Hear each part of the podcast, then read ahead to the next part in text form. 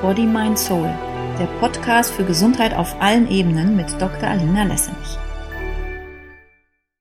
Hallo ihr Lieben und ganz herzlich willkommen zum heutigen Interview. Mein Gast heute ist Alicia Kusumitra. Mein Liebe, ich freue mich ganz besonders, dass du heute da bist. Ganz herzlich willkommen. Ja, vielen, vielen Dank, liebe Alina. Ich freue mich auch von Herzen, dass ich heute hier sein kann. Ich hatte ja auch schon das Vergnügen, dich zweimal zu interviewen. Und so freue ich mich, dass es heute mal von der anderen Seite ist. Ja, ganz genau. Du hast mich im letzten Jahr ja kontaktiert. Dann haben wir ein Interview gemacht zu deinem Online-Kongress Zeiten des Wandels.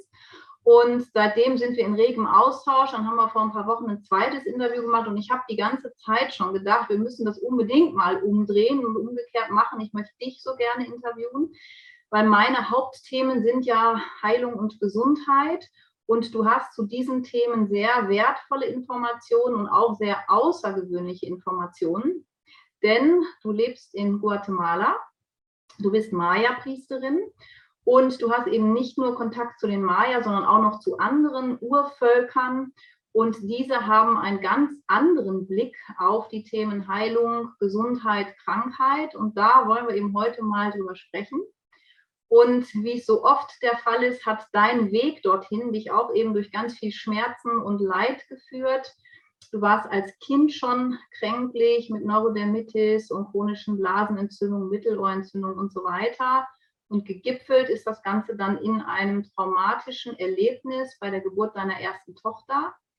Und ich freue mich jetzt sehr, wenn du uns von deinem Weg berichtest, wie er dich letzten Endes zu den Maya geführt hat, warum er dich dorthin geführt hat und auch warum all diese Erfahrungen, die du da eben gemacht hast, auf diesem Weg, auch die traumatischen, tatsächlich auch wichtig waren für das, was du heute eben tust.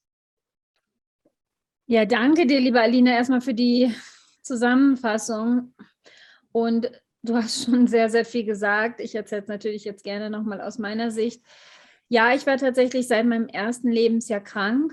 Ich bin mit Krankheit aufgewachsen. Ich würde eigentlich sagen, ich hatte eine schöne Kindheit auf dem Land aufgewachsen, mit, zusammen mit den Großeltern, sogar Urgroßeltern. Aber immer wenn ich zu, mich zurückerinnere, denke ich halt auch immer an die Krankheit.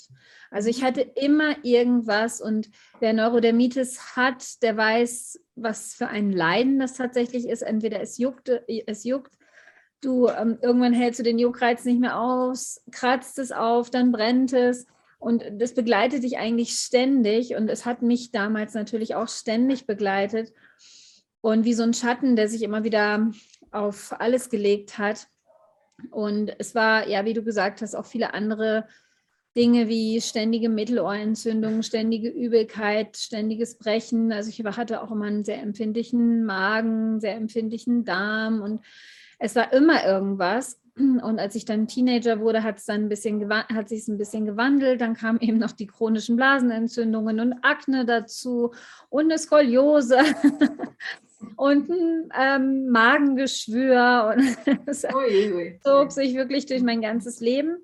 Das, es war so, dass ich aber trotz allem in mir immer diese Hoffnung gefühlt habe oder wirklich so ein klares Wissen, so würde ich es vielmehr nennen, dass es möglich ist, gesund zu sein. Also mhm. das war wirklich wie so ein inneres Wissen, was wirklich aus mir herauskam. Es ist möglich, dass wir gesund sind. Das ist unser wahres Sein, dass wir immer gesund sind. Aber mein Leben hat sich natürlich ganz anders gezeigt. Ne? hat sich ein bisschen anders angefühlt, ja. ne, das Ganze dann. Ja, das war das Gegenteil. Und ich kannte tatsächlich damals auch nur den schulmedizinischen Weg. Den haben meine. Eltern mit mir eingeschlagen. Das heißt, ich habe auch wirklich sehr viele Cortisoncremes ständig, war ich am Cremen und so weiter. Und das hat natürlich dann auch dafür gesorgt, dass ich irgendwann eine schwache Leber hatte. Ne? Wenn man zu viel Cortison nimmt, ja. dann wirkt sich das natürlich auch auf den Rest des Körpers aus. Und ja, aber ich war trotzdem immer auf dieser Suche nach Heilung, aber ich kannte nur Heilung der Schulmedizin, beziehungsweise was man uns erzählte, was dort an Heilung zu finden ja. ist. Genau. Und das heißt, ich bin wirklich sehr oft beim Arzt gewesen. Ich war mhm. beim Hautarzt, beim normalen Arzt, bei diesem Arzt, bei jenem Arzt und immer auf der Suche nach Heilung. Mein Mann erzählt das heute noch meinen Kindern. Wir sind seit fast 25 Jahren zusammen und er hat mich wirklich damals so zwei, dreimal die Woche zum Arzt gefahren. Ich habe auch oft neue Ärzte ausprobiert weil ich ja einfach immer auf der Suche nach Heilung war. Bloß ich habe halt an der falschen Ecke geschaut, mhm. nicht wahr? Ja. Und das habe ich dann aber tatsächlich erst gemerkt, als unsere älteste Tochter geboren war. Und du hast es eben schon gesagt, es war ein traumatisches Erlebnis, aber bevor dieses traumatische Erlebnis begann, war es eine sehr, sehr schöne Geburt.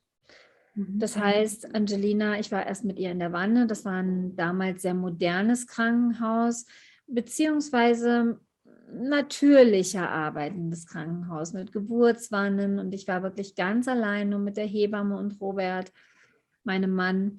Und die Hebamme hat sich sehr zurückgehalten, die hat mir wirklich meinen Raum gelassen, sodass ich mich völlig in diese Geburt, dieser Geburt hingeben konnte.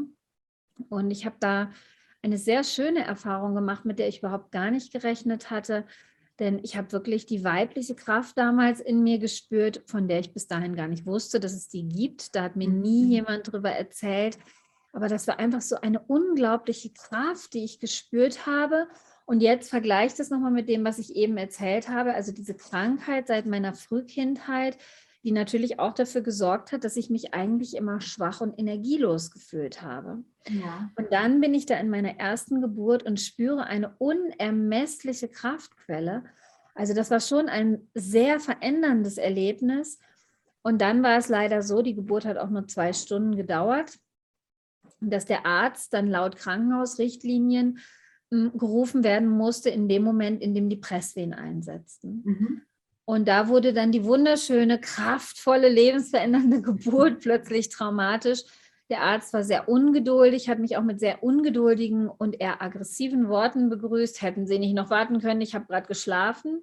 Mhm. Und also überhaupt nicht einfühlsam. Im Gegenteil, es ging ihm nur um sich. Er wollte das schnell hinter sich bringen. Das hat man wirklich gemerkt. Er hat mich angefeuert zum Pressen. Das ging dann nicht so schnell, wie er wollte. Und ich kann natürlich nach sieben Kindern sagen, also mein Körper war noch gar nicht so weit. Das waren gerade die Anfänge der Presswehen und durch seine Forcierung oder versuchte Forcierung sind dann natürlich die Herztöne von Angelina runtergegangen, weil ich mhm. im Stress war. Ja. Und das heißt, dann hiefte er mich in diesen Frauenarztstuhl, hat mir dreimal in meine Vagina geschnitten, ohne mhm. Betäubung mhm. und mein Kind mit der Sauglocke aus mir rausgezerrt. Und das war wirklich für mich ein Trauma auf körperlicher und seelischer Ebene, für meinen Mann, der zuschauen mhm. musste, wie seine Frau vergewaltigt wird, ja. und für unsere Tochter. Und unsere Tochter hat es wirklich ganz klar gezeigt, sie hat neben uns geschlafen im Familienbett, ich habe sie vollgestillt, aber trotzdem hat sie jede Nacht zur Stunde ihrer Geburt geweint.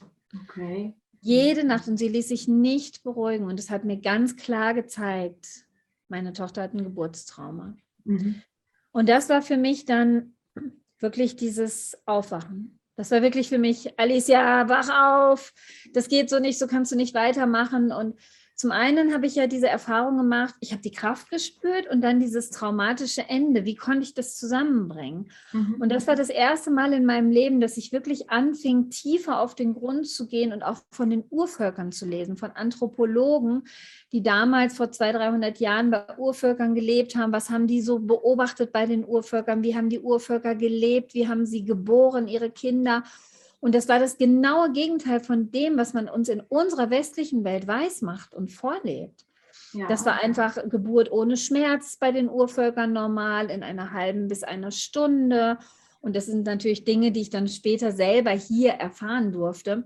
Aber damals war es wirklich dieses Lesen, dieses mich überhaupt damit beschäftigen, mich dafür öffnen.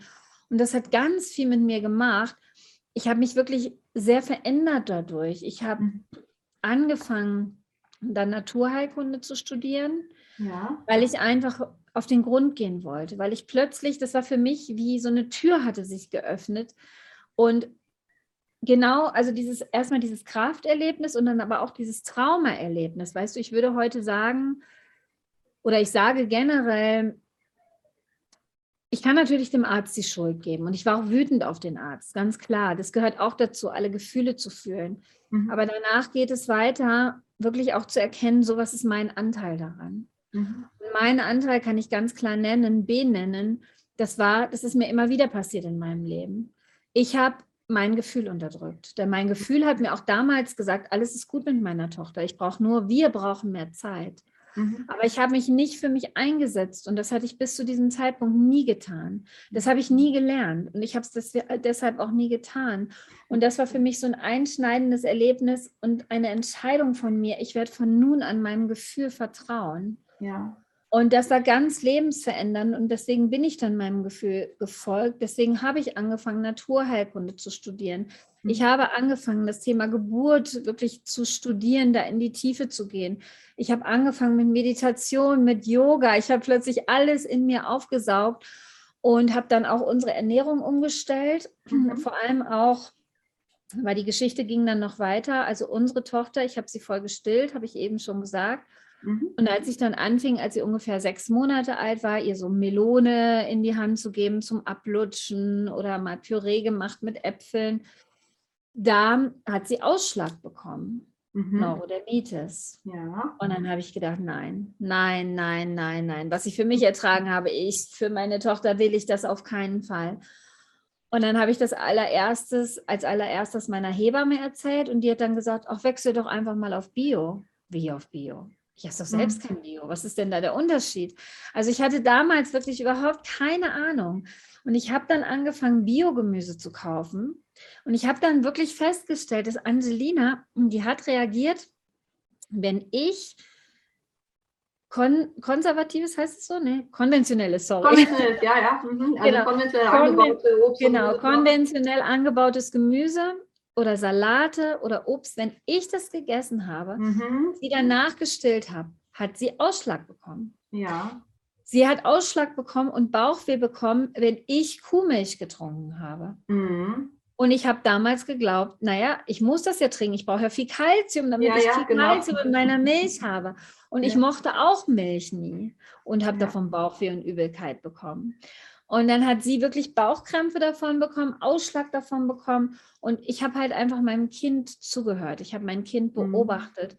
Und ich habe dann nachgefragt und ich habe dann wirklich unsere Ernährung komplett umgestellt und hatte von da an ein gesundes Kind. Aber der mhm. Side-Effekt, also die Nebenwirkung in Anführungszeichen, war, dass auch ich plötzlich gesund wurde. Mhm. Dass als wir Bio gegessen haben, als ich keine Milchprodukte mehr konsumiert habe, am Anfang haben wir noch ganz wenig Fleisch gegessen, dann sehr bald auch gar kein Fleisch mehr, kein Zucker mehr. Plötzlich sind die meisten meiner Krankheiten, von denen die Ärzte mir gesagt haben, dass sie unheilbar sind, waren plötzlich weg. Mhm. Das heißt, die Neurodermitis, von denen mir so viele Ärzte mein Leben lang gesagt haben, ich werde für immer Cortisoncremes brauchen, war weg. Es war einfach weg. Es war mhm. einfach weg. Ich war unfruchtbar laut Diagnose mehrerer Ärzte und würde ohne ärztliche Hilfe niemals schwanger werden können. Plötzlich war ich dann schwanger mit unserem zweiten Kind. Mhm, ja. Also mittlerweile ist, sind sieben Stück ne, geworden. genau. Und es ist, ja, genau. Also es ist einfach so unglaublich viel passiert. Es ist so viel einfach weggefallen. Und das war ja gar nicht meine Absicht. Ich meine, es war schön, dass es geschehen ist. Aber es hat mir gezeigt, wie, wie einfach doch Heilung gehen kann, wenn wir mhm. einfach zurück zur Natur gehen. Das heißt, uns einfach natürlicher ernähren. Und Kuhmilch zum Beispiel ist halt einfach Kälbchennahrung.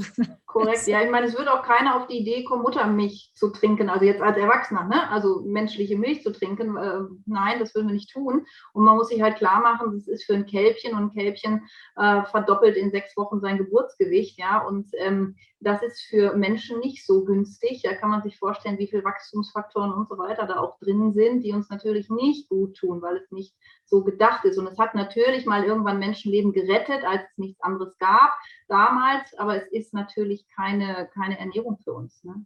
uns aber da gibt es ja auch ganz viele, ganz viele Alternativen, die ich auch hier bei den Urvölkern kennengelernt habe. Mhm. Also erstmal ist es ja wirklich nur so, wenn die Mutter krank ist, dass sie eventuell nicht stillen kann. Äh, jede Mama kann stillen. Mm, und dann, also in wirklich ganz, ganz kleinen Ausnahmen. Und da hat der Doktor, nee, Doktor war er nicht, weiß ich nicht, der Alexander von Humboldt. Ja. Ne, der erinnerst du dich, das war ja auch so ein ja. Forscher, der war in Südamerika unterwegs.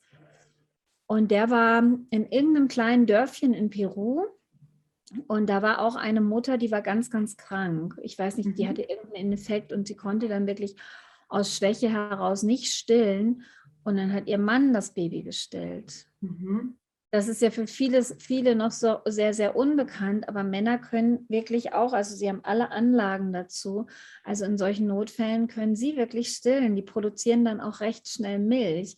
Genauso wie auch Frauen, die Babys adoptieren, stillen können. Mhm. Es dauert ein bisschen länger, ne, als wenn du durch die Geburt, durch den Geburtsprozess gehst, aber es ist möglich. Mhm. eine andere Frage ist, Frage ist ne, wie lange dauert es halt bei uns, weil wir natürlich so weit weg sind von diesen ganzen Dingen. Und wenn man schaut, wenn ich deine Geschichte höre, wie mühsam das war, diese Dinge überhaupt erstmal wieder zu entdecken, weil es wird uns ja nicht gesagt, ja, ähm, ist es dann doch ein langer Weg und ein langer Prozess. Und du bist ja auch über Jahre in diesen Weg dann halt gegangen. Ne? Also es ist äh, für uns doch ein, eine echte Lernaufgabe. Ne? Und schön, dass wir dann Menschen haben wie dich oder auch mich, die, die dann ähm, diese Infos weitergeben, die wir halt über Jahre wirklich dann äh, gelernt haben, ne? durch unsere eigene, eigenen Themen, unsere eigenen Symptome. Genau, weil es ist so viel möglich, von dem wir gar nicht wissen. Zum Beispiel, wenn wir jetzt nochmal bei der Muttermilch bleiben, kann man Kinder auch sehr gut, wenn, wenn wirklich der Mutter was geschieht, die Mutter aus irgendwelchen Gründen wirklich nicht stillen kann. Zum Beispiel die, der Saft der jungen Kokosnüsse. Mhm. Der enthält fast die gleichwertigen Inhaltsstoffe wie unsere Muttermilch. Mhm. Also das sind ja. wirklich all solche Sachen, die die Urvölker halt noch wissen, die die Urvölker bewahrt haben und die wir leider vergessen haben, ja. die einfach so natürlich, so ursprünglich sind und das Kind genauso nähren. Hm, ja, ja. Ähm, und äh, was ich auch nochmal spannend finde, dass du gesagt hast, ähm, dass du, du hättest es eigentlich schon besser gewusst, ne? damals, was ist dein Anteil daran gewesen, den Arzt all diese Dinge tun zu lassen, ne? statt ihm vielleicht Einhalt zu gebieten, weil du hast es anders gefühlt. Aber es ist natürlich auch ein Stück weit unsere Konditionierung. Ne? Und der zu entkommen ist dann eben auch eventuell ein Weg. Und manchmal braucht es solche traumatischen Erlebnisse, wo du dich hinterher hinsetzt und sagst, aber ich habe es ja anders gefühlt. Also ich, ich habe ja gefühlt, alles ist gut, aber man traut sich nicht, was zu sagen, weil wir sind ja so konditioniert. Ne? Die Mediziner wissen es halt besser. Der ne, weiß schon, was er tut, das wird schon alles richtig sein und gibt dann die Verantwortung ab. Und äh, ich glaube, jetzt die jetzige Zeit ist sowieso unser Weg zurück in die Eigenverantwortung, ne, selbst zu schauen, was tut mir und meinem Körper gut und wieder in dieses Gefühl halt auch zu kommen und sich darauf zu verlassen, auf sein Bauchgefühl und seine Intuition. Und das ist ja auch ein äh, großer Teil deiner Arbeit und das, was die Naturvölker eben tun, dass die natürlich da ganz verbunden sind mit sich und mit der Natur und dann eben entsprechend auch wissen, äh, wie sie dann zu handeln haben. Ne? Genau darum geht es, genau darum geht es, die Verantwortung wieder zu übernehmen für uns selbst, für unseren Körper. Und es geht natürlich nur, wenn wir unserem Gefühl folgen, wenn wir unser Gefühl nicht mehr länger klein halten. Und unser Gefühl wird ja auch oft durch Angst unterdrückt. Und genau diese Energie ist damals bei der Geburt ja auch entstanden. Mhm. Er hat es nicht klar ausgedrückt, aber es stand schon im Raum, so, wenn du nicht machst, was ich sage, dann bist du schuld, wenn deinem ja. Kind was geschieht. Ja. Und das ist, was ich festgestellt habe, was den Frauen oft geschieht bei den Geburten, warum sie letztendlich diesen Maßnahmen zustimmen, obwohl ihr Gefühl ihnen was ganz anderes sagt. Mhm. Die Angst, dann schuld zu sein. Und ja. das ist so was ganz, ganz Tiefes, so was Uraltes, was immer noch mitschwingt, warum wir letztendlich klein gehalten werden oder uns klein halten lassen.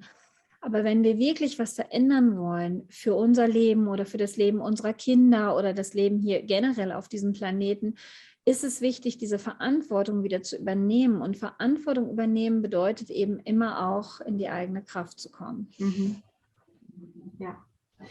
Ja, und äh, jetzt erzähl doch mal von den Naturvölkern. Was ist deren Bild von Krankheit, von Gesundheit, von Heilung? Und ähm, ja, Krankheit ist für die ja was ganz anderes als für uns. Ne? Wir sehen es als Schicksalsschlag und oh Gott, und äh, wir müssen jetzt die Krankheit loswerden, wir müssen das Symptom loswerden, möglichst schnell.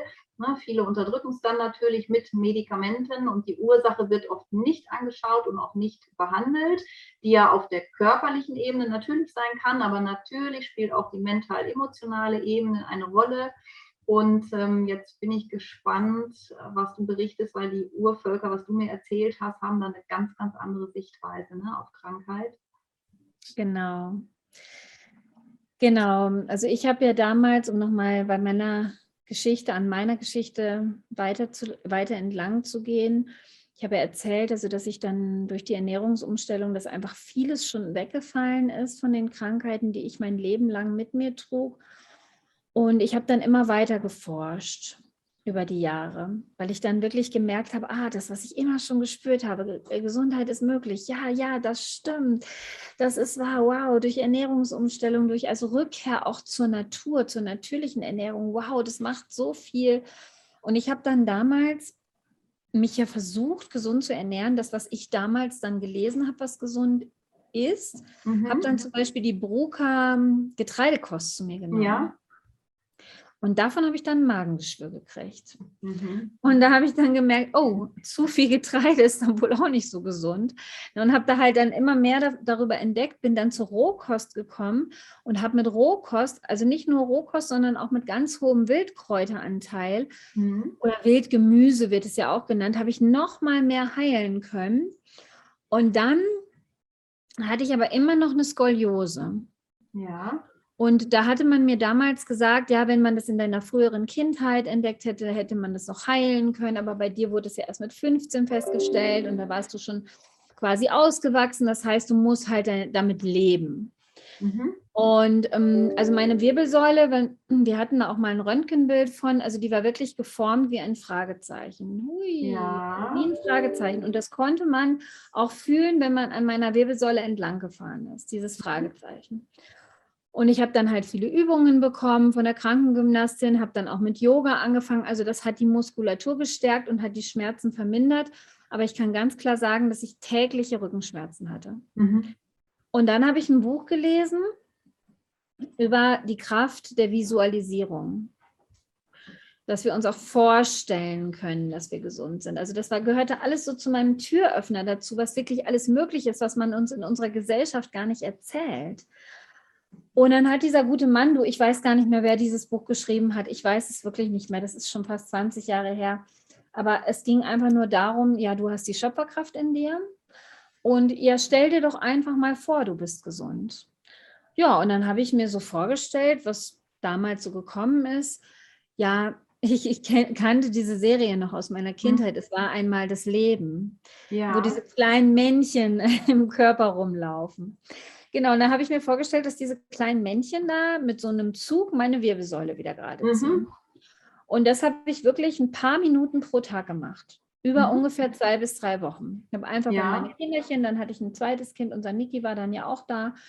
Da habe ich dann mir jeden Tag mal so fünf Minuten Zeit genommen, drei Minuten Zeit genommen und mir das einfach vorgestellt, ohne Erwartungen. Ich habe wirklich, ich kann ganz klar sagen, ich habe damals nichts erwartet. Mhm. Ich habe gedacht, ich probiere es nur mal. Ich war neugierig. Ja. Ja, und dann irgendwann ist mir aufgefallen, ich habe gar keine Schmerzen. Und wie mhm. gesagt, ich hatte immer Schmerzen. Mal waren sie stärker, mal weniger, aber immer waren irgendwelche Schmerzen in meiner Wirbelsäule, in meinem Nacken, in meinem unteren Rücken. Ja, und dann habe ich das mal so zwei Tage beobachtet. Zwei Tage keine Schmerzen, seltsam. Und dann kam mein äh, Mann. Kannst du sagen, wie lange hast du vorher die Visualisierung gemacht? Wie viele Drei bis drei Wochen. Drei bis drei Wochen. Nur ein paar Wochen? Genau, okay. zwei bis drei Wochen. Ja. Und dann kam mein Mann nach Hause und habe ich zu ihm gesagt, sag mal, kannst du mal meine Wirbelsäule fühlen? Ich habe keine Schmerzen, jetzt seit zwei Tagen. Mhm. Dann fuhr er an meiner Wirbelsäule entlang und sagte, deine Wirbelsäule ist gerade. Ich mhm. so, wie meine Wirbelsäule ist gerade? Er so, ja, deine Wirbelsäule ist gerade. Ich so, wie meine Wirbelsäule ist gerade? Ich glaube, das ging dann einige Male hin und her, weil ich konnte es wirklich nicht glauben. Und dann ist es tatsächlich aber so geblieben. Ich kann mich erinnern, ich habe dann bestimmt noch ein, zwei Wochen jeden Tag, wenn er von der Arbeit nach Hause kam, musste er noch mal meine Wirbelsäule, mhm. kannst du selber schlecht deine Wirbelsäule mhm. ertasten. Ja, schwierig. Aber musste er das immer wieder machen, weil ich wissen wollte, oh mein Gott, vielleicht verschiebt sich das wieder. Aber es hat sich nie wieder verschoben. Ja. Und das war nochmal so ein ganz neuer Einblick, neben der Ernährung, wie viel wir wirklich mit der Ernährung machen können, wie viel wir auch mit unserer Schöpferkraft erreichen können. Ja. Mhm. Dann muss ich aber sagen, bin ich aber auch an die Grenzen gestoßen, weil ich gemerkt habe, das funktioniert nicht immer. Okay. Und das war tatsächlich dann hier schon in Guatemala. Denn hier in Guatemala, hm, wir sind ja quasi hierher geführt worden. Ich habe ja schon gesagt, dass ich wirklich durch die durch die Geburt wieder viel mehr mit meinem Gefühl in Verbundenheit gekommen bin und dass ich auch einfach meine Gefühle mehr zugelassen habe, anstatt sie zu unterdrücken. Und dadurch habe ich auch einfach meine Seele viel mehr gespürt und meine Seele hat mir dann ab dem Jahr 2006 ganz klar gesagt, Alicia, du musst zu den Urvölkern. Mhm. Und das war damals auch schwer für mich zu verstehen, weil ich wusste nicht warum, wieso, weshalb und wohin überhaupt. Mhm. Aber letztendlich wurde dieser Ruf dann über die nächsten beiden Jahre sehr hartnäckig, sodass wir dann tatsächlich 2008 gegangen sind, erst nach Costa Rica und dann sind wir durch mhm. ganz Zentralamerika gereist und kamen hier schließlich ins Hochland von Guatemala zu den Maya. Mhm. Und das Erste, was. Aber ihr wolltet erstmal ne, nur auf Besuch sozusagen, ne? Ihr wolltet genau. nur mal angucken und wieder nach Hause fliegen. Ne? Genau, das war eigentlich der Plan. Und ja. dann bin ich hier, also wirklich direkt nach ein paar Tagen Guatemala, bin ich hier sehr schwer krank geworden. Ich habe Amöbenruhe bekommen. Das ja. heißt, ich hatte 30 bis 40 Mal am Tag Wasserdurchfall. Mhm. Und es hat wirklich gar nichts geholfen. Also all das, was ich gelernt hatte über Naturheilkunde, all die Naturheilmittel, sowohl die ich kannte aus Europa, aus Amerika. Ich habe mir dann sogar welche bestellt aus allen möglichen Landeste Landesteilen ja. oder Weltteilen, aber auch die Naturheilmittel hier. Nichts hat wirklich geholfen und ich habe immer mehr abgenommen, immer mehr abgenommen. Meine Muttermilch blieb aus, also unser Dritter war damals noch ein Baby mhm. und habe immer mehr abgenommen und ich bin tatsächlich, ja, man nennt das ja auch Nahtoderfahrung, ich bin wirklich fast gestorben. Mhm. Und auch die ganzen Visualisierungstechniken, die ich gelernt hatte aus den Büchern und Kursen, die ich gemacht hatte, nichts hat funktioniert. Und ich bin da wirklich sehr, sehr an meine Grenzen gekommen. Und das durfte ich dann erst später verstehen, warum das geschehen ist. Und da kommen wir dann jetzt auch zu deiner Frage. Ich bin dann einige Jahre später zu den Maya-Ältesten gerufen worden, geführt worden und bin dann auch gemeinsam mit meinem Mann eingeweiht worden. Und da habe ich dann überhaupt meine ganze Geschichte erstmal verstehen können. Da habe ich ja. dann wirklich verstehen können, was bedeutet Krankheit wirklich für die Urvölker und vor allem auch und die Unterschiede. Warum sind wir wirklich krank? Mhm. Generell bedeutet Krankheit, es ist ein Ungleichgewicht da.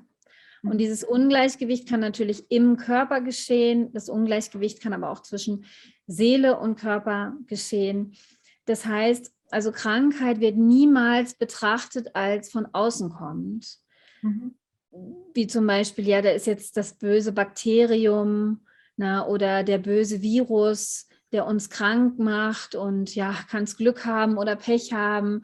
Na, aber auf jeden Fall ist, wird es ja so oft gesehen, dass es irgendwie von außen kommt. Vererbung wird auch häufig natürlich gesagt. Na. Ja.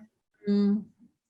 Was, aber das für die Urvölker gibt es das so nicht. Also du kannst schon die Lasten deiner Ahnen mitbringen. Das ist schon mhm. möglich, auch das Ungleichgewicht der Ahnen. Aber Vererbung im Sinne, wie die Schulmedizin das sieht, gibt es nicht. Sondern das bedeutet, also es ist immer irgendwo ein Ungleichgewicht da und dieses Ungleichgewicht in, ist in dir. Na, also das mhm. kommt, wie gesagt, nicht von außen. Es gibt nichts Böses von außen, es gibt nur etwas, was mit deinem Ungleichgewicht in Resonanz geht und warum ja. du dann schließlich krank wirst. Ja. Und das kann eben geschehen durch zu viel Giftstoffe tatsächlich, weil für die Urvölker ist es ja immer so, es geht darum, im Einklang mit allem, was ist, zu leben. Im Einklang mit der Natur, die wir außen sehen, mit Mutter Erde, aber auch im Einklang mit unserer ureigenen Natur. Mhm. Und für die Urvölker wird das ja so gesehen, also ganz, ganz im Gegenteil von dem, was wir so in unserer westlichen Welt gelernt haben, Konkurrenz, du musst besser sein als die anderen und dies und das, sondern es wird immer alles kreisförmig gesehen. Ja. Das heißt, jeder Mensch, jedes Tier, jede Pflanze hat seinen Platz in diesem großen Kreis und ist wichtig, damit dieser große Kreis wie ein Kreislauf fließen kann, im Einklang mit der Erde, mit dem Kosmos, mit allem, was ist. Und jeder Mensch, jedes Tier, jede Pflanze ist wichtig und hat auch seine Aufgabe, seinen Auftrag hier in dieser Welt. Und wenn ich mich wegbewege von meiner Natur, kann das auf vielfältige Art und Weise geschehen. Zum Beispiel, wenn ich nicht meine Bestimmung lebe. Mhm. Ja, also die Urvölker glauben, dass jeder Mensch eine, auf, einen Seelenauftrag, das heißt eine Bestimmung hat. Und du bist halt hier, um diese Bestimmung zu leben. Mhm. Und es spielt keine Rolle, ob du Heiler bist, ob du Arzt bist, ob du Hebamme bist, ob du Maler bist, ob du Hausbauer bist. Alles ist wichtig für die Gemeinschaft, für die Gesellschaft, für diesen Kreis. Und es ist halt ganz, ganz wichtig, dass du diese Bestimmung lebst, denn die Urvölker glauben, nur wenn du deine, deine ureigene Bestimmung lebst und eben nicht so versuchst zu sein wie jemand anderer, sondern wirklich du selbst bist, kannst du wirklich zur Veränderung, auch zum, zum Bewusstseinswandel auf diesem Planeten beitragen, mhm. kannst zum Gleichgewicht beitragen. Und das ist was ganz Wichtiges, denn die Urvölker sagen immer, ja, wir leben in der Dualität. Das heißt, es gibt Licht und Dunkel, es gibt warm und kalt, es gibt gut und böse. Und es geht eben nicht darum, die, nur die eine Seite zu wollen und die andere abzulehnen oder sogar zu bekämpfen. Es geht immer darum, dass wir das Gleichgewicht in dieser Dualität erhalten. Mhm. Und das beginnt natürlich immer mit mir. Das heißt, ich muss meine Bestimmung leben als Beitrag zum Gleichgewicht auf diesem gesamten Planeten. Das heißt aber auch, ich berücksichtige die Regeln der Erde und des Kosmos, nicht die Regeln der Menschen, ja. die Gesetze von Erde und Kosmos. Das heißt, ich kümmere mich auch um die Natur, ich sehe sie als Lebewesen, ich verschmutze sie nicht, sondern ehre sie und so weiter. Und natürlich auch, ich lasse mich von der Natur nähren. Das heißt, ich ernähre mich so natürlich wie möglich. Denn wenn ich mich natürlich ernähre, nährt das meine Natur auf allen Ebenen. Ja. Ich mache jetzt mal ein Beispiel. Das heißt, also meine Lehrerin hat mir das wirklich noch so erzählt. Leider ist hier die westliche Welt ja auch nicht ähm, ganz verschlossen worden. Also hier kam ja auch ungefähr vor 35, 40 Jahren der Tourismus her. Mhm. Aber bis zu diesem Zeitpunkt haben die Maya wirklich sehr natürlich gelebt und meine Nana, meine Lehrerin, ist auch noch so aufgewachsen. Sie hat gesagt, ihre Mutter ist nicht mal zum Markt gegangen. Sie haben wirklich alles aus der Natur genommen, Wildkräuter, ja. Wildgemüse, was dort wuchs und davon gelebt. Mhm. Und wenn du aber direkt aus der Natur isst, dann ist das ja wirklich so genährt von der Kraft der Erde, der Sonne, des Windes, des Wassers. Diese ursprüngliche Kraft und damit auch das ursprüngliche Wissen der Erde ist in diesen natürlichen Lebensmitteln erhalten. Ja. So, und jetzt stell dir vor, stattdessen isst du Pommes und Cola. Oder machen wir es nicht ganz so heftig, du holst Obst aus Spanien, was unreif geerntet wurde, drei Wochen nach Deutschland gebracht wurde, dann noch mit irgendwelchen Gasen besprüht wurde und eigentlich nie wirklich richtig reif wird. Also weißt du, mhm. wenn du das alleine vergleichst, was für Unterschiede sind das? Vor allem, wenn das Obst wirklich in der wilden, freien Natur herangewachsen ist oder ob es auf einer Plantage mit Monokultur, mit Pestiziden, mit Dünger herangewachsen wurde. Das ist trennend. Das mhm. heißt, das trennt die Kraft der ursprünglichen Frucht, die ist dann gar nicht mehr da. Das heißt, die Urvölker glauben, dass in jedem Urgemüse, was direkt aus der Natur kommt, und da gehören unsere heimischen Wildkräuter immer noch dazu, mhm. das hat die gesamte Essenz des Universums in sich. Das trägt die Erinnerung an alles in sich. Na, und wenn wir das essen, dann erinnert uns das immer wieder, warum wir hier sind. Mhm. Und wenn wir das denaturierte Gemüse und Obst essen, das veränderte, das vielleicht, wo, wo was schon kultiviert wurde oder vielleicht sogar genmanipuliert wurde, das hat eben nicht mehr die ursprüngliche Essenz in sich. Und anstatt Verbindung zu unserer Natur, zur großen Natur, vermittelt uns dieses Gemüse Trennung. Mhm. Und bringt uns natürlich auch mehr in die Trennung mhm. und bringt uns damit natürlich auch ins Ungleichgewicht. Mhm. Und deswegen ist das ein Punkt, wie wir ins Ungleichgewicht, wie wir krank werden können durch denaturierte Lebensmittel. Mhm. Und genauso natürlich auch durch Chemie. Also die Urvölker glauben, dass jegliche Form der Schulmedizin, wie Impfungen und egal welche Impfungen, trennen uns von der Kraft der Ahnen. Und das ist auch ganz wichtig für sie, weil sie sehen jetzt als Ahnen nicht nur Oma, Opa, Uropa, Uroma, sondern sie sehen als die Kraft der Ahnen eben alle Ahnen, die uns vorangegangen sind, die vor tausenden von Jahren noch in Einheit auf diesem Planeten gelebt haben. Und sie sehen das auch als Kreis um uns herum, die Ahnen, die weisen Ahnen, die immer noch da sind, zwar hinter einem Schleier, aber sie sind immer noch da, um uns zu unterstützen. Und diese Verbindung ist ganz, ganz wichtig für sie, um dieses alte Wissen, dieses uralte Wissen, um die heiligen kosmischen und irdischen Gesetze noch am Leben zu erhalten, dass diese Verbindung mhm. zu den Ahnen immer da ist und nicht abreißt. Und das ist, was Sie sagen, also auch wenn wir zum Beispiel eine OP haben und Anästhesie kriegen oder sowas, also alles, was mit Chemie zu tun hat, trennt uns von dieser Kraft der Ahnen und lässt uns mhm. ins Vergessen fallen und sorgt damit natürlich auch wieder für ein Ungleichgewicht. Ja. Und ich habe ja eben gesagt, ja also viele, viele von uns ist ja gar nicht so ganz bewusst, ne, weil wir es ja gar nicht anders kennen, wie weit wir uns davon entfernt haben. Und das kann man dann erstmal fühlen, wenn man so wie du zu den Urvölkern geht und wirklich sieht, wie, wo sie ihre Lebensmittel herbeziehen. Und wenn wir dann schauen, ne, genau Pommes frites und Cola und äh, Käse, der keiner isst und äh, Weißbrot und dann eben überall Umweltgifte, die Häuser voller Gift, das Essen voller Gift. Ähm, und dann müssen wir uns eben natürlich nicht wundern. Und da ist ja gar nichts mehr im Gleichgewicht. Und das haben wir über die letzten Jahrzehnte immer weiter aufgebaut.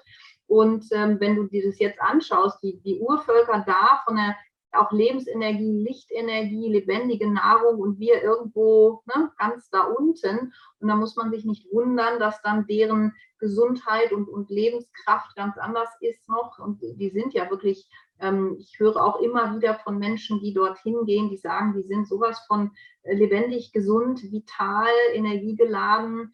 Und es ist ein Riesenunterschied zu dem, was in unseren westlichen Ländern passiert, was die ganzen chronischen Erkrankungen, Zivilisationskrankheiten angeht. Ne? Also das, das heißt ja sogar Zivilisations, es ja. heißt ja sogar Zivilisationskrankheiten. Also es gibt es gar nicht in, der, in ja. dieser Welt.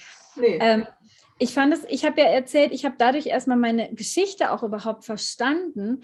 Ich habe zum Beispiel auch verstanden, plötzlich, als ich das hier alles so erfassen konnte, als es in mein Bewusstsein gekommen ist, ah, okay, ich erinnere mich, ich hatte auch Amalgam in den Zähnen und als ich das Amalgam rausnehmen lassen habe und dann eine Entgiftung gemacht habe, dann kam auch meine Hellfühligkeit plötzlich zurück. Mhm. Also das, das hat mich auch so getrennt, diese Chemie von meiner Natur, von meinen Fähigkeiten.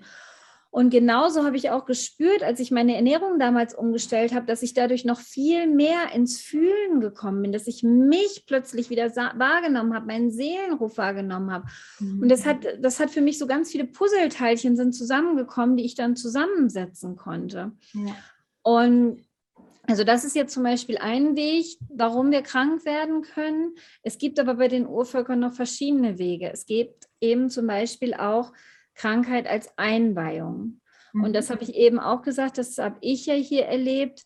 Hm, als ich nach Guatemala gekommen bin, bin ich dem Tod begegnet, bin ich wirklich fast gestorben. Mhm. Und das war für mich aber auch so ein türöffnendes Erlebnis. Dadurch dass ich wirklich nicht mehr anders konnte. Nichts hat funktioniert. Musste ich mich dem Tod hingeben? Musste ich okay sein mit dem Tod? Ja. Und dadurch hat sich aber ein, wirklich eine Tür geöffnet, eine Tür, eine Tür in ein anderes Bewusstsein. Ich habe ja vorher schon gedacht, ich bin auf dem spirituellen Weg, aber dadurch hat sich eine viel tiefere Ebene der Spiritualität für mich geöffnet so dass ich, das habe ich damals schon verstanden, aber hätte das nie so in Worte fassen können. Das habe ich dann wirklich erst während meiner eigenen Einweihung durch die Ältesten verstanden, dass das Erlebnis, was Jahre zuvor geschehen ist, schon zu meiner Einweihung gehörte. Mhm. Und das ist eben ein weiterer Grund, warum wir krank sein können, Einweihung, um uns wirklich bereit zu machen für unsere Aufgabe. Und es macht natürlich auch Sinn, wenn wir Heiler sind oder wenn wir Ärzte sind, also wenn wir irgendwas tun, um Menschen zu begleiten, gesund zu werden, dann müssen wir selber durch tiefe Krankheitserfahrungen gegangen sein, bist du ja auch, Alina, um die Menschen zu verstehen. Wie willst du ja. denn Menschen in die Gesundheit begleiten, wenn du selber gar nicht weißt, was Krankheit ist? Das geht überhaupt gar nicht. So, wie kannst du über Schmerzen sprechen, wenn du sie nicht selber gefühlt hast? Ja, und da kannst du nicht, du kannst auch nicht mitfühlen, wie es jetzt dem Gegenüber geht, wenn du es nicht selber erlebt hast. Ja, und ich, ich kenne Menschen, die äh, immer gesund waren, die wirklich dieses Einfühlungsvermögen nicht haben, weil sie es sich nicht vorstellen können. Die haben immer Energie, denen geht es immer gut und die können, die, die haben nicht die Möglichkeiten, natürlich nicht alle, aber es gibt einige Menschen, die ich eben auch kenne in meinem Bekanntenkreis, die sich nicht einfühlen können. Es ist für sie nicht möglich, weil sie es nie kennengelernt haben. Ne? Und dann kann ich natürlich auch nicht helfen an der Stelle, weil ich nicht weiß, wie ist der Prozess und wie fühlt es sich an.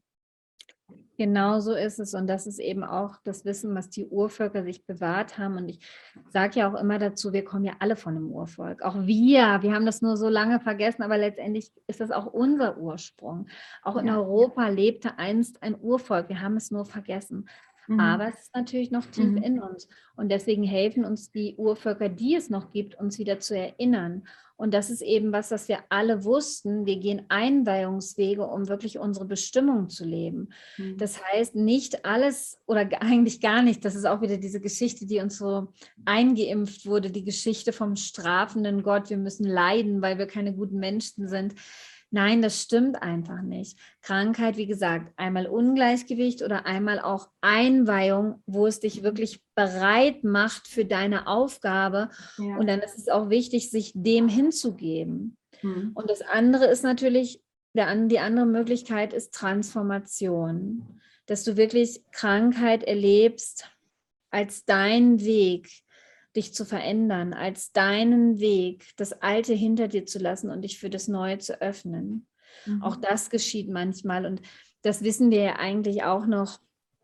Also früher bei uns hat man das zum Beispiel noch gesagt, dass ähm, Kinderkrankheiten immer für einen Bewusstseinswandel sorgen. Mhm. Dass das Kind damit auch durch eine Transformation geht und danach einfach erwachsener ist, einfach mehr versteht und so weiter.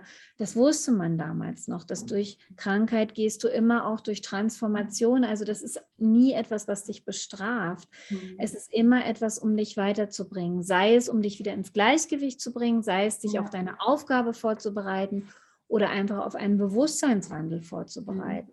Auf jeden Fall ist Krankheit nichts Böses, was mhm. zu einem kommt und zum anderen nicht und so weiter. Ja. Also ne, wie viele Menschen haben sich nach einer schweren äh, Erkrankung von ihren Partnern getrennt, haben ihr Leben komplett geändert, sind ne, 180 Grad Kehrtwende, haben was anderes gemacht und gesagt, ich, ne, den Job schmeiße ich jetzt hin, der hat mir nie Freude gemacht, jetzt mache ich endlich das, was ich immer machen wollte, wo ich nie dachte, dass das geht. Und ich finde auch in diesen Zeiten, wir haben in den letzten Monaten so viele Zuschriften von Menschen, die jetzt wirklich sagen, jetzt mache ich das, was ich immer tun wollte und die das merken, ne, dass sie nicht im Gleichgewicht sind die jetzt durch diese letzten zweieinhalb Jahre tatsächlich angefangen haben zu überlegen und sehen, auf dem Weg geht es sowieso nicht mehr weiter, wer weiß, was kommt, und die jetzt ihre, aus ihrem Beruf rausgehen, ihren Job kündigen, der ihnen keine Freude macht und endlich in ihr, ja, in ihr Inneres reinhorchen, was möchte ich denn eigentlich? Ja, und es einfach tun. So, und ähm, dann natürlich auch irgendwann gesunden können, weil sie dann das leben, was ihnen Freude bereitet, ne? wofür sie hier sind. Genau, und das ist ganz wichtig, Krankheit einfach nicht abzulehnen, Krankheit nicht zu bekämpfen, denn damit bekämpfst du ja das Geschenk, was da zu dir kommt.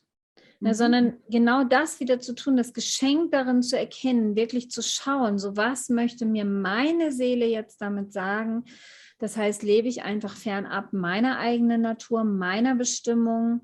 Lebe ich einfach, bin ich den falschen Weg abgebogen?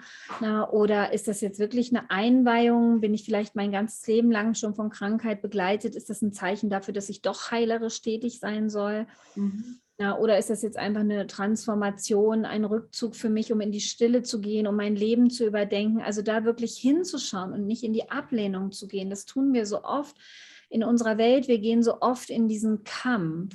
Und das mhm. ist ja auch, was wir die letzten zwei Jahre beobachtet haben. Es geht so sehr um Angst und dann beginnt der Kampf. Der Kampf mhm. gegen eine Krankheit und damit natürlich gegen einen Bewusstseinswandel. Mhm. Ja? Und ja. Und das ist so wichtig, dass wir da hinschauen und dass wir diese alten Muster durchbrechen und damit auch die Ängste durchbrechen und uns wirklich wieder öffnen dafür, was Krankheit uns denn individuell tatsächlich sagen möchte. Ja. Also die Urvölker kennen wirklich viele, viele Krankheiten nicht. Also für die gab es auch kein Covid. Mm, ja. Für die gibt es, wenn wir nochmal zur Schwangerschaft zurückgehen, die kennen keine Schwangerschaftsübelkeit. Mhm. Also, mhm. Ganz viele Sachen gibt es einfach gar nicht. Das ist schon sehr, sehr faszinierend was doch durch diesen ganzen Kampf und dieses ganze Ungleichgewicht entstanden ist. Ja. Und die Urvölker haben auch ganz andere Herangehensweise an, an Therapien, an Heilung. Ähm, ich weiß von, ne, von jemandem, der, der bei dir war, die wir beide auch kennen und äh, sehr, sehr mögen, die sich dort äh, einen Knochenbruch zugezogen hat, ne, mit einer Fraktur dann dort bei dir war. Und dann hast du mir erzählt, kam der Knochenheiler und binnen ein paar Tagen konnte sie auftreten. Der ist dann jeden Tag gekommen. Magst du das mal ein bisschen erzählen? Das ist ja für uns auch neu oder das kennen wir ja gar nicht, dass jetzt der Knochenheiler kommt und äh, nach ein paar Tagen ohne Gips sogar, ja, das Ganze, glaube ich, wieder ähm, in der Funktion war. Genau, also das ist schon sehr, sehr spannend und es ist natürlich anders, ob man das erlebt oder ob man darüber liest oder hört. Manchmal ist das für unsere westlichen Ohren sehr unglaublich. Aber hier ist es tatsächlich immer noch normal, dass die Menschen, wenn dann tatsächlich eine Krankheit da ist, hm, dass sie dann wirklich noch zu den Heilern gehen. Mhm. Das heißt, die Hebamme, die ist nicht nur da zur Geburt zum Beispiel, sondern die Hebamme, das weiß jeder hier, kennt sich sehr gut mit Heilkräutern aus und sie geht auch mit den Menschen in den Tuch. Das ist der Schoßraum von mhm. Mama Erde. Dieser Tuch ist aus Lehm gebaut und wirklich rund, also wie ein mhm. Schoßraum. Und wie gesagt, das ist der Schoß von Mama Erde. Und das wissen die Urvölker auch, wenn wir denn krank sind, egal ob es aus Ungleichgewicht ist oder zur Einweihung oder zur Transformation dann brauchen wir nährende Kraft, dann brauchen wir ja. die mütterlich, bedingungslos liebende Kraft. Mhm. Und so ist das eigentlich immer das A und O. Die Menschen, egal ob Mann oder Frau oder Kind oder Älteste, sie gehen mit der Hebamme in den Tuch. Und in diesem Tuch, also das ist schon warm wie so eine Sauna, das wird beheizt mit Feuer. Und da legt Mann oder Frau sich dann hinein und wird dann von der Hebamme massiert, wird von der Hebamme energetisch gereinigt, wird mit Kräutern gereinigt auf allen Ebenen, massiert, dass alles wieder ins Fließen kommt, gewaschen, gereinigt, so dass du dann, wenn du da rauskrabbelst aus diesem Schoß der Erde, wirklich neu geboren bist. Also das ist mhm. auch immer dieses du wirst genährt, du wirst geliebt. Nicht, ach, du wärst doch jetzt immer mit deiner Krankheit alleine fertig, hier nimm so ein paar Antibiotika, ne? Und dann musst du wieder funktionieren. Nein, du wirst wirklich ernst genommen. Es wird sich um dich ja. gekümmert. Du wirst gesehen auf allen Ebenen. Das ist natürlich auch sehr schön. Und so gibt es eigentlich eine Heilerin für alles, aber die Hebamme ist so wirklich so diese, die da über allem steht, mhm. nicht, nicht im Sinne von, sie ist besser, sondern die wirklich für die Gemeinschaft da ist, die Gemeinschaft nährt und hält und auch mit altem Wissen versorgt und auch Zeremonien machen kann. Mhm. Das ist natürlich der andere wichtige Aspekt, den die Urvölker immer wieder anschauen. So was ist jetzt der spirituelle Grund hinter deiner Krankheit, so was ist da passiert, wie konnte das geschehen, wo warst du nicht auf deinem Weg, wo bist du abgekommen, wo möchte dich deine Seele auf den Weg führen und was kann das sein? Mhm. Da wird dann auch immer geschaut. Und gerade was du angesprochen hast, wenn es jetzt um Knochen geht oder auch um Sehnen geht oder einen Bänderriss geht, ja, da wird der Knochenheiler oder die Knochenheilerin gerufen. Und das ist wirklich so, die Menschen hier, wenn sie Heiler sind, egal welcher Heiler, dann sagt man, sie haben einen Don. Sie haben eine spirituelle Fähigkeit und meistens zeigt sich die schon in der Kindheit. Mhm. Ich kenne auch einen Knochenheiler, der ist seit er acht Jahre alt ist Knochenheiler. Ja. Und der meistens bekommen die einen Traum und finden dann über den Traum einen Knochen quasi als Kraftobjekt. Und ganz viele Heiler bekommen ihr Wissen entweder von den Großeltern, von den Ältesten oder manchmal sogar über die Träume. Das ist auch sehr, sehr mhm. spannend. Ja. Und sie lernen dann quasi über die Ältesten, über ihre Träume, wie sie mit den Menschen arbeiten können, wie sie Kräuterumschläge verwenden können. Und der Knochenheiler jetzt im Spezifischen arbeitet viel durch Massagen. Also der fühlt dann erstmal ganz genau, gibt eine Diagnose, wo ist der Knochen gebrochen, vielleicht verschoben. Bei der Frau, die du gerade ansprichst, war wirklich mhm. der Knochen verschoben. Ja. Und er hat ihr dann auch gesagt, naja, wenn du ins Krankenhaus gehst, die werden dir eine Platte reinmachen. Ne? Ja. Und das wollte sie nicht. Und dann hat er gesagt, okay, dann muss er den Knochen wieder an den richtigen Ort schieben. Und das ist natürlich auch manchmal schmerzhaft. Ja. Und, aber er kann das, also er ist da sehr souverän und wird auch in ganz Guatemala gebraucht und oft gerufen, auch manchmal in der Hauptstadt und richtet dann wirklich den Knochen wieder ein und kommt dann jeden Tag oder jeden zweiten Tag, je nach Schwere des Bruchs, um das wieder in die, einfach zu massieren, auch wieder diese nährende Kraft manchmal auch Umschläge zu machen, Kräuterumschläge mm, und so dass es einfach auf allen Ebenen heilen kann. Mhm. Ja, und das tut es dann auch. Er sagt natürlich auch immer, die Menschen brauchen Vertrauen, ja, ja. dass sie da mhm. wirklich auch dran glauben. Aber wir haben da einfach ganz, ganz tolle Erfahrungen mitgemacht. Und meine Freundin hat mir den ich glaube, vor 15 Jahren empfohlen. Sie hatte mir dann mal erzählt, dass sie selber einen Bruch hatte und ins Krankenhaus gefahren ist. Und ähm, dass das irgendwie zweimal dann nochmal gebrochen werden musste, weil es falsch zusammengewachsen war. Mhm, okay. Das habe ich leider schon häufiger gehört. Also auch kenne ich noch von aus Deutschland solche Geschichten. Mhm. Und dann irgendwann wollte sie nicht mehr und ist dann zu einem Knochenheiler gegangen. Mhm. Und der hat es hingekriegt, ohne Gips. Wow. Mhm. mit seinen Händen, mit Pflanzen, ja. mit Massagen. Also das ist schon sehr, sehr schön. Auch dieses Vertrauen natürlich der Menschen in unseren Körper, ne, in mhm. die Selbstheilungskräfte, mhm. aber eben auch in die Fähigkeiten eines jeden einzelnen Menschen. Mhm. Das heißt, den ja. Knochenheiler, die Hebamme, die Kräuterfrau. Es wird diesen Menschen einfach noch vertraut. Die haben den Don, die haben die Fähigkeit, die können das. Weißt du, das mhm. ist auch mhm also einfach generell viel weniger Angst ist da. Man vertraut ja. viel mehr dem Leben, man vertraut viel mehr auch, dass alles für uns geschieht mhm. und eben nicht gegen uns. Ja, und äh, der, der Schatz, von dem wir gerade sprechen, ich äh, sage den Namen jetzt nicht, weil wir haben es nicht mit ihr abgesprochen, ne? wir wissen nicht, ob sie es möchte, aber sie ist äh, Humanmedizinerin. Und äh, ich finde es ganz wunderbar, dass sie sich auch dem Ganzen hingibt, dem Ganzen nähert und sagt, okay, ich mache es lieber so, bevor ich jetzt ins Krankenhaus gehe. Und es hat da eben tatsächlich sehr schnell und sehr wunderbar funktioniert und ist auch alles gut geworden.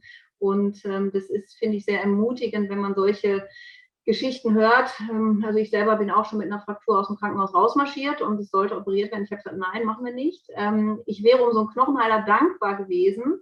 Und es ist äh, in dem Moment wirklich schwierig, ja, den Ärzten zu sagen, nein, ich lehne die OP ab. Ne? Und da muss man natürlich schon sehr viel auch ja, die innere Stärke haben oder da auch sehr sicher sein, weil natürlich dann auch gesagt wird, um Gottes Willen, das wächst falsch zusammen und das wird nichts und es gibt Nekrosen und was weiß ich nicht alles. Ähm, also, ne, dass das Gewebe äh, quasi ähm, kaputt geht, abstirbt. Ähm, und ja, das, aber auch dich zeichnet es ja aus und das ist vielleicht auch das, was wir auch den Menschen noch mitgeben können das, und das muss ja nicht gleich so ein großer Schritt sein, sowas abzulehnen, aber dass man einfach im Kleinen anfängt und für sich diese Entscheidungen trifft und wirklich sich auf den Weg macht. Und du hast dich eben auch äh, auf den Weg gemacht, allein schon zu sagen, wir machen ein Jahr eine Auszeit und äh, suchen jetzt die Urvölker auf. Also ein bisschen braucht man schon einfach mal den Mut zu sagen, wir machen was anders und begeben uns auf den Weg und dann schauen wir mal. Und je länger man das macht, desto mutiger wird man, desto mehr probiert man aus, desto besser wird das Gefühl. Ja, ich bin heute sehr sicher zu sagen, nein, das mache ich so nicht mehr. Ne? Ähm, und das muss aber wachsen, das ist ein Prozess aber man muss sich auf den Weg machen und auch Ruhe gemacht. Und das ist vielleicht auch was, was wir geben können als Botschaft. Es ist jetzt vielleicht nicht an der Zeit, äh, selbst seinen Weg auch zu finden und ihn auch zu gehen. Ne? Genau, das ist ja auch, was die Urvölker sagen für diese heutige Zeit. Wir sind in der Zeit des Wandels und das bedeutet, ja. es braucht die Entscheidung eines jeden Menschen. Welchen Weg möchtest du gehen? Möchtest du weiter den alten Weg der Angst gehen, der Kontrolle gehen, des Kleingehaltenseins, dich selber kleinhaltens? Oder möchtest du wirklich deine mhm. Kraft mhm. entfalten? Möchtest du wieder im Einklang, im Frieden leben mit dir selbst? Möchtest du wirklich deine innere Fülle finden, deine Kraft, deine Gaben finden? Oder möchtest du, wie gesagt, klein bleiben? Nein, wir sind mhm. doch alle hier, um unsere Größe zu finden und zu erkennen und wirklich etwas beizutragen zu dieser Welt. Und das können wir alle. Dafür sind wir wirklich hier. Wir haben das nur vergessen. Und ich, mhm. ich erinnere mich ja so gut, wie Krankheit, also diese Energielosigkeit, diese Schwäche mich auch so lange klein gehalten hat. Und was dann geschieht, wenn du deine Kraft befreist, wenn du deinen. Weg wirklich gehst, wenn du ganz klar Ja zu deiner Bestimmung sagst, da sind wirklich dann bei mir die letzten Krankheiten sind tatsächlich bei mir weggefallen, als ich ein ganz klares, aber wirklich ein hundertprozentig klares Ja zu meiner Bestimmung gesagt mhm. habe. Ja. Und da kann ich dir ganz klar sagen, auch das hat mir Angst gemacht. Denn ja. letztendlich haben wir alle Angst vor unserer Kraft, weil wir erlebt haben, auch in anderen Leben, was uns geschieht, wenn wir unsere Kraft leben. Mhm. Und das braucht Mut, wie du gesagt hast, Alina, auf jeden Fall. Es braucht Mut, es braucht ein klares Commitment, es braucht ein klares Ja. Aber dann kann ich dir wirklich versichern, dann wird sich dein Leben verändern. Dann entdeckst du endlich, wer du bist. Dann lebst du im Einklang mit deiner Natur. Und das ist ja das, was dich glücklich macht. Wir haben auch immer, so wie wir im Außen die Schuld geben, so die Krankheit ist jetzt schuld oder mein Partner oder der Chef ist schuld. So haben wir genauso im Außen gesucht, ja, der und der muss mich glücklich machen. Der Job, mhm. das Haus, der Mann, mhm. die Frau. Äh, das soll alles von außen kommen, aber das ist nicht so. Das wahrhaftige Glück, die wahrhaftige Liebe, die wahrhaftige Fülle, die kommt aus unserem Inneren. Und die ja. kommt erst dann, wenn du dich selber nicht mehr bekämpfst, wenn du dich selber nicht mehr ablehnst, sondern wenn du wirklich Ja zu dir selbst sagst. Und das ist eben die Entscheidung, die wir alle haben. Denn auch das sagen die Urvölker immer wieder. Wir alle haben den freien Willen. Das heißt, niemand anderer wird für dich die Entscheidung treffen, oder wie du vorhin so schön gesagt hast, Alina, niemand anderer wird für dich die Verantwortung übernehmen. Das mhm. kannst nur du. Es ist deine Entscheidung, in welche Richtung du jetzt in dieser Wandelzeit gehst. Und da hilft es natürlich auch, inspirierende Gespräche zu hören oder einfach auch mit netten Menschen zusammen zu sein, die an dich glauben, die dir mhm. Rückendeckung geben. Ja, und dann ist alles möglich. Ja, Alicia, ich finde das ein wunderbares Schlusswort, aber hast du sonst noch etwas, was du noch ähm, unseren Zuhörern mitgeben möchtest? Hm. Ja, ich freue mich erstmal, dass ich hier zu euch, mit euch sprechen konnte. Ich freue mich sehr, auch dass die Urvölker wieder gehört werden. Das sind sie nämlich lange nicht. Mhm. Obwohl sie wirklich sehr viel gemacht haben für das Gleichgewicht auf der Welt. Sie haben nie aufgehört, ihre heiligen Zeremonien zu feiern um so gut es ging, noch Gleichgewicht auf dieser Erde zu wahren. Also mein großer Dank wie immer an die Urvölker, aber wie gesagt auch an dich als Zuschauer, als Zuschauerin für deinen Mut, überhaupt hinzuschauen, überhaupt zu durchschauen, bewusst zu machen, bewusst zu werden und einfach auch andere Wege zu gehen. Und das ist, was ich immer wieder sage, was ich natürlich auch von den Urvölkern gelernt habe. Du bist die Veränderung. Du bist die Veränderung. Ich weiß, es ist einfacher, immer noch im Außen zu suchen und zu hoffen, dass irgendwas geschieht, damit die Welt sich wandelt. Doch du bist die Veränderung. Wir alle sind die Veränderung, indem wir uns erinnern, immer mehr erinnern, wer wir sind, indem wir immer mehr zurückkehren zur Natur, über natürliche Nahrung, über dem Leben unserer Bestimmung, über dem Ja zu uns selbst zu sagen. Und wenn wir das tun, dann sind wir die Veränderung, dann bringen wir ein neues Bewusstsein hier in diese Welt. Und das ist, sind die Prophezeiungen der Urvölker für diese Zeit. Mhm. Ja, tausend Dank, meine Liebe. Und ich denke, es war nie wichtiger als jetzt endlich ja, in unsere Kraft zu kommen und ne, die Veränderung zu sein, die wir in der Welt gerne sehen möchten. Wir müssen bei uns anfangen. Ja, ich danke dir für das Gespräch, ihr Lieben. Ich poste euch gleich noch unter diesem Interview, wo ihr Alicia finden könnt und ihre Arbeit finden könnt. Danke fürs Zuschauen. Alles, alles Liebe für euch und bis zum nächsten Mal. Bis bald. Danke, Alicia. Tschüss.